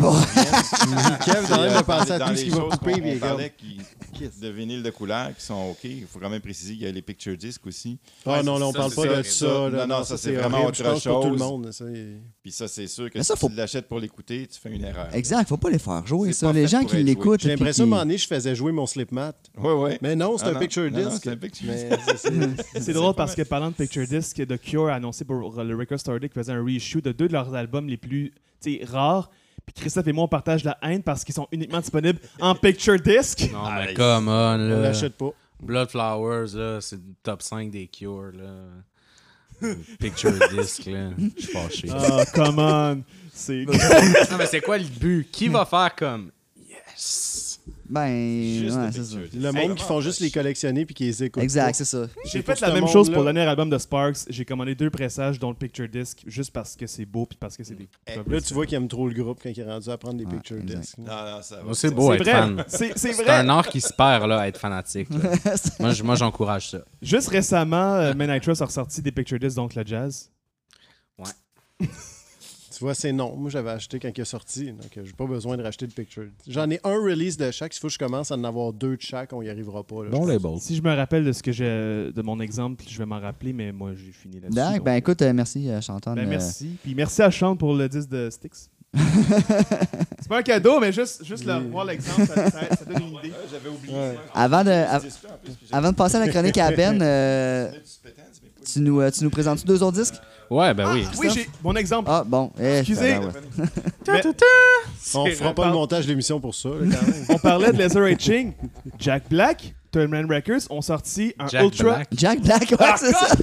hey, Lui, on l'aime. Jack ok, ça, White! alors, Jack White! Mais je pense que les deux se sont rencontrés Il souvent. était bon dans Tenacious D, lui. Mais le pire, c'est que reste ça, euh, Jack Black, en- euh, Jack White a enregistré des tunes de Jack Black. Mais ouais, pour en revenir, parce que là, les gens vont pas entendre le James Gray. Bref, pour revenir à le mot que j'ai oublié, c'était l'exemple de Oh, Lazaretto par euh, Oui. euh, Jack White qui ont pressé un Ultra LP. Fait qu'en gros, pour donner un exemple, dans le label, il y avait une petite tune, il y avait une petite tune mystère. Euh, dans le side B, quand tu, quand tu mettais le disque, euh, sur- Ouais. quand tu mettais Ah, l'aiguille, ouais, tu avais deux choix. Soit la, Ouais. la tune commençait acoustique ou la tune commençait. C'est terrible, ça. Ouais, Et ça, un des, un des sides commence de l'autre sens. Ah, quel Ça gimmick. commence par la fin. Ben, hey, merci. Il a dit le mot gimmick. Ouais. Ah, tu sais, le Ah, dernier podcast, on était ici, puis je parlais de ça avec euh, Guillaume, puis. euh, Tellement gossant. Des gimmicks de Jack J'ai dit le mot, c'est de la gimmick, de la gimmick, de la gimmick. Il est rempli de gimmicks. Et à Ben, tous même- les jours, il enregistre tout. Il y a son vault. Il a, Mais ça il- va jusqu'à. Ça va loin, là. Même dans Lazaretto, il y a même un truc, genre, c'est pas le même fini. Genre, il y a Ouais. un des deux Ouais. sides qui a un Ouais. fini mat, puis vrai. un des deux sides qui a un fini glossy. Genre, à un moment donné, C'est vrai, qui va faire comme quel beau plus? Ben oui. Mais tu sais, une fois. À qui ça s'adresse? que- mais, mais son un but, bel à c'était même pas de, que ce soit utile, c'était juste de, on peut faire ça avec le vinyle. Well, faisons-le. Ouais, mais Je non, comprends, tu sais, je il y a comprends. Ben, c'est comme les holographic euh, apparemment, 3D. il y en a Star. Wars ont fait ça avec The Force Awakens. Ils ont mis. C'est un, c'est un 2 vinyles, je pense, c'est 45 RPM. Puis bref, t'as l'animation du, du euh, Ouais. Falcon qui tourne. Tu sais, quand tu commences à collectionner le vinyle, tu vois ça, t'es comme tabarouette. Ouais, mais ça, c'est correct parce que pour les fans de Star Wars, ils vont acheter n'importe quoi. Donc, ça, Exact. correct. Ceux qui Ben, sont vraiment on pourrait fans, dire que les fans de Jack White vont acheter à peu Oui, près n'importe Mais je quoi. pense que c'est la même Taylor. Swift. Bon, ok, let's go. euh, Christophe, euh, Ouais, ok. Christophe, vas-y avec, euh, avec euh, deux, deux autres. euh, Oui, donc euh, je vais. Celui-là, c'est un que j'aime vraiment beaucoup aussi, bien évidemment. hein, sinon, je l'aurais pas amené. Ben écoute. Euh, c'est un disque qui est signé techniquement par les Electric Prunes, qui est un groupe de garage bien connu. Là. On a parlé Euh, des Electric Prunes dans le premier, premier épisode. Ouais. C'est eux qui avaient. Le, le chanteur avait produit le premier album de Sparks. Ben, c'est formidable, je savais pas ça. Puis Tu il vois, a moi aussi, j'en apprends. laisse là. laisse l'invité parler. Mais euh, tu- c'est ça, mais tu m'en diras plus euh, autour d'un bon café. Fait que euh, celui-là, c'est ça, c'est leur euh, troisième ou quatrième, j'ai un blanc, je me souviens plus, s'appelle Release of an Oath. Et ils n'ont vraiment des Electric Prunes que le nom. Euh, c'est essentiellement un album produit et composé par le producer extraordinaire David Axelrod, qui est un de mes artistes préférés. Il a vraiment le sens du groove comme pas un, des tones, up là que c'est gras, euh, ça a du grain, c'est gritty, mais en même temps c'est d'une poésie, c'est formidable. Puis euh, c'est ça. Le seul bémol de l'album, c'est que ça parle un peu de religion, mais euh, on passe vite par-dessus quand on entend les méchants arrangements de cordes euh, qui nous emmènent dans toute la pièce. C'est absolument formidable. Et euh, bon, le dernier que je, oups, le dernier que je, je vais vous parler, je l'ai amené un peu pour flasher aussi, parce que c'est une, Yes, une on des grosses ça. pièces de ma collection. Holy Mais wow. c'est le, c'est le, le seul, ben, le premier album de Linda Perhax. Elle a sorti un Euh, nouvel album récemment. Ouais, ouais, elle a été redécouvert dans les années 2010 par Julia Holter, euh, qui est une artiste américaine, signée sur Domino. Elle a fait des albums formidables. Mais en tout cas, bref, elle, Linda Perhax, c'est une genre de chanteuse euh, de folk psychédélique. euh, un peu acide, avec un petit peu des genres d'influence country rock par moment, mais c'est surtout des chansons folk, ça vole, c'est super aérien, c'est vraiment doux. Il y a des harmonies de voix formidables. C'est vulnérable, c'est léger, c'est mais en même temps, il y a beaucoup de richesse dans l'harmonie, dans les textures, dans les compositions, des accords un peu fous, Euh, une production comme je disais très onirique, très aérienne. C'est vraiment un de mes disques cultes, un des disques forts là, je dirais du mouvement freak folk et un disque qui m'a coûté extrêmement Ce cher. qui est intéressant avec ce disque, On veut savoir si l'as trouvé au shop, celui-là. Ah, là. celui-là, je l'ai fait venir. 30. Ah, Ah ouais, ouais, J'étais tanné d'attendre. Mais il y, a- une réédition sur Sundays qui fait bien la job. Là. Ben, ce qui est intéressant, c'est qu'à la fin des années 90, ils ont refait une ressortie CD sans le- la permission de la chanteuse en question. Puis ils ont cherché justement, ils ont tenté de la retrouver pour lui évidemment donner son, son chèque. Et elle est, elle est devenue euh, euh, hygiéniste dentaire. Ouais. Et c'est euh, un, des chan- un des chanteurs, ben, je pense que c'est le, chan- le- c'est le chanteur de. On pas encore du montage. Pas encore du montage. Le Opeth, le chanteur de Opeth a parlé de lui récemment, puis ils sont devenus des, des C'était amis. c'était euh, vraiment pas le nom. Ouais, je m'attendais pas à Opeth. Et comme, wow. De toutes les choses. c'est non, Euh, le, le chanteur de Opeth, Michael, euh, Michael quelque chose. Euh, il a parlé de On lui dans. Ouais, on salue. Qui a, qui a, qui a, qui a- qui a écoute parlé le à l'émission Ben, What's moi, il y My Bag. ça, de- puis Marie-Hélène Thibert que je m'entendais aussi égal. les deux. Non, c'est- c'est c'est vraiment le chanteur d'Opeth. Ils sont amis puis parce que justement, lui, c'était un grand fan de cette chanteuse-là. Et euh, ils se sont, à chaque fois qu'ils qu'ils passent à Los Angeles, il dit qu'ils ils se croisent à chaque fois. Puis euh, il ils ont même tenté d'enregistrer avec elle. c'est ça, chaque fois que moi je suis son dentiste, ils se croisent. euh, Non, non, mais ils sont devenus amis, ils l'ont retrouvé comme belle ça. histoire puis de bref, temps. euh, c'est ça, c'était en fin des années 90, ils ont fait un remix CD, puis ils l'ont retrouvé. Puis elle, justement, Malade. tu sais, c'est une fille, tu sais, très peace and love, très. euh, Tout à fait. puis euh, je trouve que la, la- t'as tellement bien décrit sa musique. Puis moi, j'ai découvert justement grâce à- au chanteur de Opeth. Et euh, ouais. Quand j'ai vu le disque, j'étais comme tabarouette, t'as dû payer cher. Alright, merci euh, Charles-Antoine. Ben, euh, à, à toi, mon cher, euh, Hey, ton moi, je vais vous arrivage. parler euh, d'une coupe d'affaires. Là, euh, Tu as ton arrivage tout de suite? Je sais que parler t'as un gros, de mon arrivage, gros c'est simple, puis euh, je pense que la plupart du monde vont me dire que c'est ça, euh, tu raconteras aussi, euh, tu raconteras euh, comment, euh, qu'est-ce que tu as demandé au gars là, parce que je- tu me l'as dit, là, mais qu'est-ce que tu as demandé au gars quand il euh, quand tu l'as acheté? Je ça Ah oui, une petite- je vais raconter la, La courte anecdote. histoire. Moi, il est arrivé plus droit que Thierry, par contre. Oui, par chance. Ah oui. Je sais pas, j'ai pas besoin de le tenir dans mes mains pour en parler, mais on dirait que c'est plus le fun. On dirait que ça, ça marche plus, t'as plus envie d'en parler. Classique. Moi, c'est bizarre. Je vais vous parler d'un album que je connais depuis pas très longtemps. Puis ça s'est donné que je l'ai cherché puis que j'ai trouvé une copie dans une condition incroyable. Euh, ceux qui, me, qui connaissent mon passion, ma passion pour la collection connaissent ma passion pour les Mo 5. Parce qu'on dirait que Mobile Fidelity ils font tout le temps. Ben, c'est pas vrai. Ils font pas tout le temps, mais disons à 90% ils font une job fantastique. Puis l'autre 10% ils dénaturent le disque carrément. Mais la plupart du temps, ça, ça fonctionne bien. Euh, il y a quelques disques qui ont été dératés, mais en général, c'est bien. Euh, puis dans ce cas-ci, euh, je peux pas te dire si c'est bien, parce que bien entendu, je l'ai pas encore entendu, mais les reviews étaient tant fantastiques de cet album-là. Donc, euh, le premier album de R.E.M. s'appelle Murmure. Je vais le dire comme ça. Ah, celui-là aussi. Ah, ça aussi, c'est un Sean album. un dans les mains en ce moment, au moment même où euh, Ben parlait. euh, Sean un. Donc, euh, c'est ça, j'ai réussi à trouver cette copie-là euh, en Angleterre et scellée. Donc, c'est un disque des années 90, euh, mobile, puis c'est ça, c'est assez rare. Puis finalement, ça me surprend un peu. Il y en a un qui est passé la semaine d'avant à plus de 100 puis j'ai réussi à l'avoir à moins de 100 et scellé. Donc j'imagine qu'on était juste deux à courir après dans ces temps-là. Donc j'ai eu la chance de mettre la main dessus et il était scellé. Puis la personne, j'y ai écrit, j'ai demandé est-ce que tu pourrais l'ouvrir puis le mettre à l'extérieur? Parce que la chose que je veux pas, c'est que la pochette soit défaite, puis tu me dis qu'il est parfait, puis il est vraiment très parfait. Euh, donc, je dis à l'extérieur, puis il me répond euh, Non, je fais pas ça, c'est un disque scellé. Quand je les vends scellés, je les envoie scellés.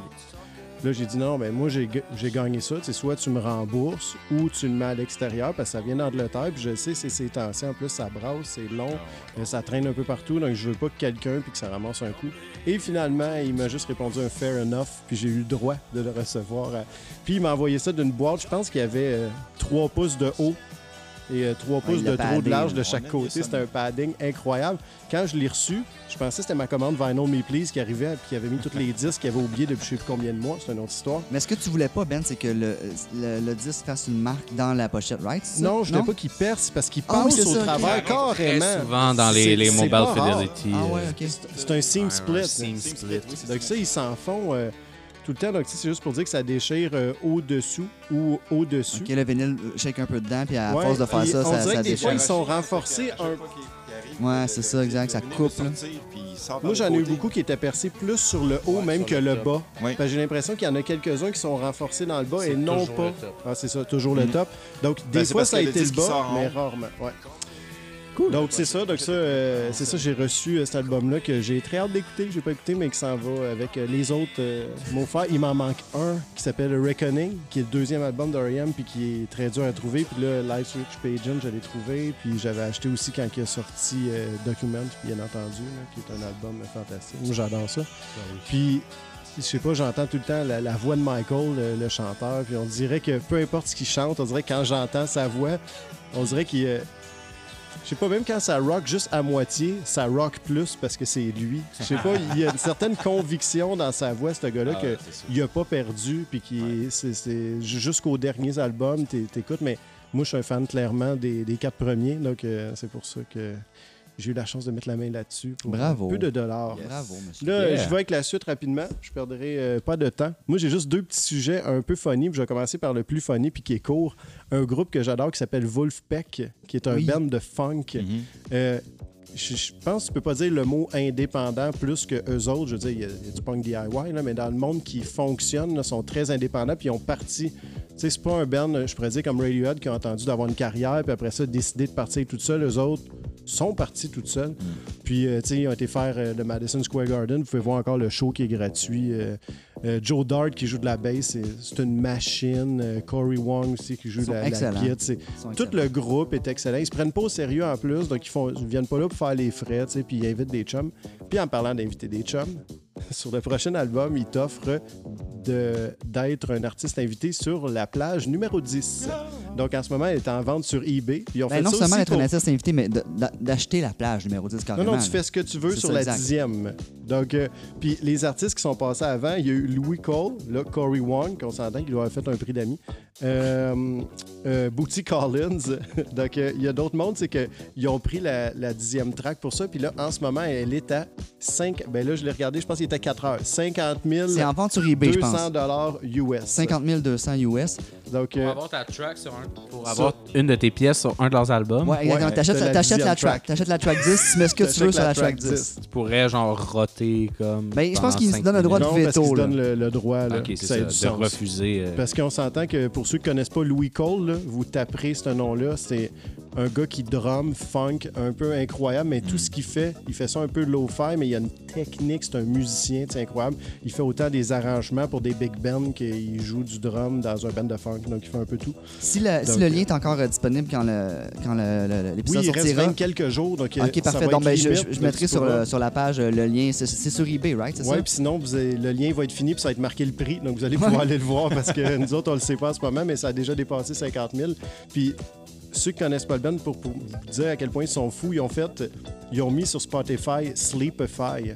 Puis, ils ont mis juste du silence. Puis, ils demandaient à leurs fans de le faire jouer. Donc, ils faisaient de l'argent avec enregistrer rien. Puis là, c'était un loophole qu'il y avait dans le contrat de Spotify. Puis là, maintenant, tu es obligé de mettre quelque chose sur tes tracks. Mais eux autres, ils ont ramassé l'argent. Puis je pense qu'ils ont été tourés avec ça pour faire des shows que le monde C'est payait pas. Parce que c'est eux autres qui avaient- leur avaient donné tout cet argent-là. Donc le monde oui. l'écoutait. Puis ils ont ramassé, je sais plus combien de mille piastres parce que le monde faisait rouler ça En silence. en silence. Donc euh, Sleepify. Donc il en a profité. Très bon. Puis, deuxième affaire qui va euh, nous lancer un peu, ben, ou pas partout, parce que j'ai hâte de voir ce que Christophe pense de ça. Moi, euh, je me je m'abonne à Vinyl Me Please, puis je me désabonne, puis je me réabonne quand il y a des affaires rares, parce que ça finit plus au prix que ça coûte quand t'es pas abonné, de payer le shipping, puis tout le reste. On se comprend tellement. Puis là, je m'étais euh, réabonné, puis euh, juste parce que je suis un peu un sucker quand il m'envoie un rabais, parce que je trouve que c'est trop cher, j'attends, puis là, il t'envoie un rabais. Ah là, c'est pas cher. Donc, je m'étais abonné, moi, à 81 pour trois mois pour avoir la réédition de Buena Vista, même si je l'ai déjà sur euh, Classic Records. Mais Quand je calcule ça, 81 US, quand on calcule un disque qui est souvent press- pressé chez QRP, comme ceux qui étaient ces trois mois-là, ici, avoir un disque double chez QRP, je sais pas combien ça coûte, disons 70$ piastres à peu près canadien, tu sais, c'est rendu fou, là. Tu sais, les disques d'Analog Prod qui font là-bas. Ouais. Donc, eux autres, ça revenait à, je sais pas, moi, euh, 30 quelques dollars par album. Ce que je trouvais, tu sais, Raisonnable, là. chez Ben, nous, que- raisonnable. Là, ils nous ont envoyé une... euh, T'es pas, pas d'accord, Christophe, ou t'as juste Non, juste. ben, non, mais- ma deuxième bière. C'est- C'est bon qu'ils soient pas d'accord aussi, des fois. Euh, Puis là, il t'a envoyé un email comme il montait ça à 149 US pour trois mois. Tu sais, Ouais, ce qui est, d'un ridicule. Puis ça, c'est pour les internationaux. Là. Donc, tout le monde, 47 que tu sois en Russie ou au Canada, c'est le même prix. Tu sais, C'est international. Donc là, c'est 149 US. Donc on s'entend que tout le monde a, décidé de se désabonner, bien entendu. Puis de dire s'il y avait une pièce rare, on va la racheter. Ils ont, expliqué, ils ont ça comment? Je, je sais qu'ils ont Ils ont donné expliqué ça l'explication. par mais- on veut garder la même qualité. Donc, puis c'est un problème un peu parce que tous le pressing sont complètement inégaux. Des fois, ils font juste voir un artiste qui va sortir un release puis il dit fais-en donne une couleur pour nous autres, puis c'est pressé chez. Là, je, m'excuse, là, mais ceux que j'aime pas, genre United, puis c'est pressing, des places de pressing, c'est de la boîte. Là, tu sais, Rainbow sont morts, puis tant mieux. Là, tu sais. Puis tous ces pressings-là qui te chargent autant le même prix ce mois-là que celui qui est fait chez QRP ou RTI, je suis comme non, ça, ça, ça pourra pas fonctionner. Tu pourras pas me charger tous les mois pour des fois un disque de boîte, puis qu'on n'a rien à échanger. Absolument. Puis c'est ça. Donc là, on s'entend que ça devient moins intéressant. Puis moi, j'ai hâte, tu sais, là, c'est facile de chialer, ça marchera pas, puis tout, mais j'ai vraiment hâte de voir dans trois mois ce qui va arriver de ça. Puis là, ils vont tous nous renvoyer un courriel qu'on a retombé à 90$ piastres, parce que 150, ou euh, comme dans mon cas, 80.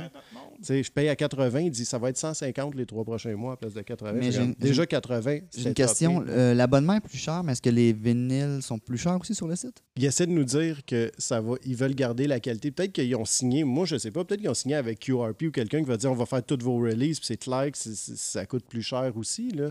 Mais les Donc, vinyles, le prix de- du consommateur, là, si moi je vais acheter un vinyle sur Vinyl Me Please, à- Ben, avec- Vraiment, il coûte plus cher, puis en Ah, plus, il faut que tu payes le shipping. C'est fou, là, des fois. Donc, l'idée, c'est tout le temps. Moi, je mentirais pas. Je me suis servi justement du groupe Passion Vinyle pour trouver quelqu'un pour me commander le When Ouais. the Pond de Fiona Apple que je n'étais Mm. pas abonné, puis je le voulais. Puis c'est un Mm. album, je trouve.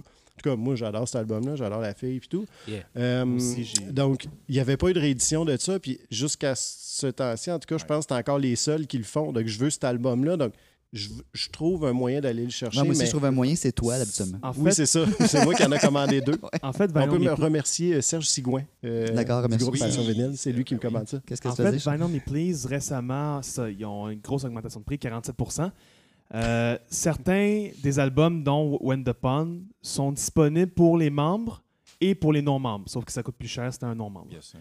En général, les albums, les sorties exclusives sont limitées, sauf, exemple, le dernier Fiona Apple. euh, Ben, moi, je vais dire que c'est faux. Les seuls qui sont limités, c'est ceux qui sortent en milieu de semaine le mercredi, puis que là, ils ont des weekly drops. Exactement. Tout est essential, là, ils ont à peu près tout repressé, à part Queen, puis c'est ceux-là qui essaient d'avoir les droits, ils font comme non, non, vous avez eu votre batch, là, vous avez eu votre 10 000, vous n'aurez pas d'autres, là, tu sais, mais sinon. euh, Exactement. Mais pour ce qui est, mettons, de, de- du dernier album de Fiona Apple, ils ont annoncé au départ un press limité de 1000, 1000 albums. Sauf que, vu justement la demande qui devenait de plus en plus grosse, ils ont effacé ce chiffre-là. Hmm. Fait que là, les fans sur Reddit, euh, parce qu'il y a un Reddit spécial sur Me Please, je vais en parler dans, dans quelques secondes, ils ont commencé à se poser des questions sur pourquoi avoir effacé. C'est clairement que c'est un, un niveau marketing.